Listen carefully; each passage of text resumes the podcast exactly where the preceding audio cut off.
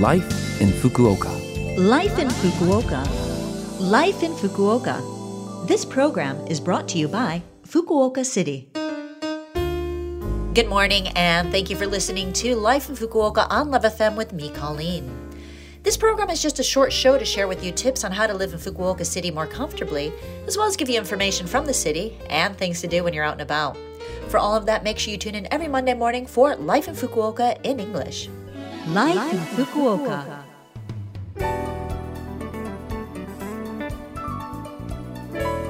Well, it's that time of year again when the beer festival, Fukuoka Oktoberfest, featuring direct imports of beer from Germany, will be held here in Fukuoka.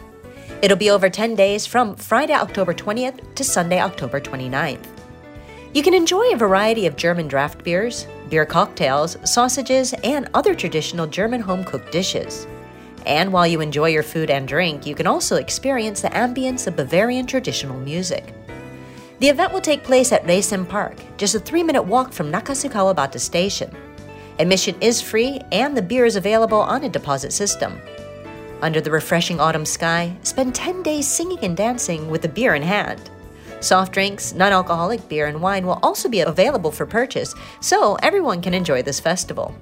We encourage you to come and experience the atmosphere for yourself by visiting. Life in Fukuoka. Well, now I have information from the Fukuoka City International Foundation. Have you heard of the International Japanese Speech Contest they hold every year? Well, this year, the 21st International Speech Contest will take place on the national holiday on Friday, November 3rd from 1 p.m. Speeches are given by students from Japanese classes and from Japanese language schools in the Fukuoka metropolitan area. The topic of the speech is up to the participant and ranges from their experiences living in Fukuoka City to their dreams for the future, of course, delivered in Japanese. The contest will be held in the Science Hall at the Fukuoka City Science Museum in Ropponmatsu. If you're planning to attend the contest, you don't need to make a reservation. So if you have a chance, come and support these students and listen to the fruits of their language study labor.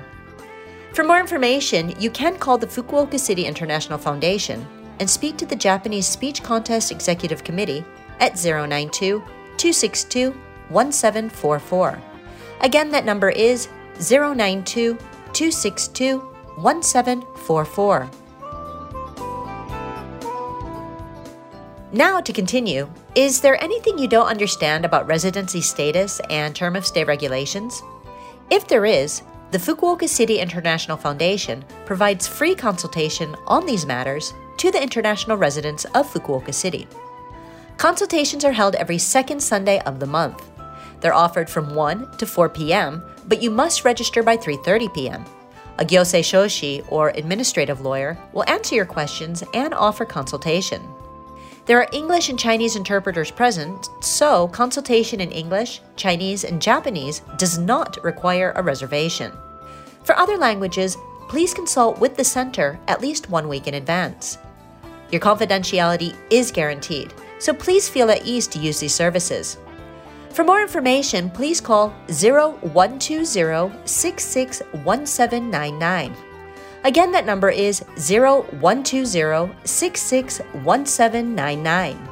Phone calls will be accepted between 9 a.m. and 6 p.m. on weekdays. Life in Fukuoka.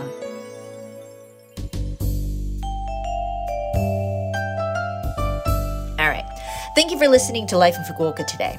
I had a lot of information to share, and there was that phone number that you might like to hear again which you can if you listen to this program's podcast, or you can check out the blog and the contents of this program to get that information.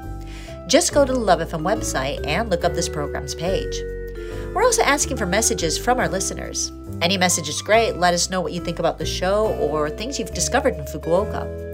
The email address to send to is 761 at lovefm.co.jp. Again, that is 761 at lovefm.co.jp. Have a great day, and I will speak to you again next week.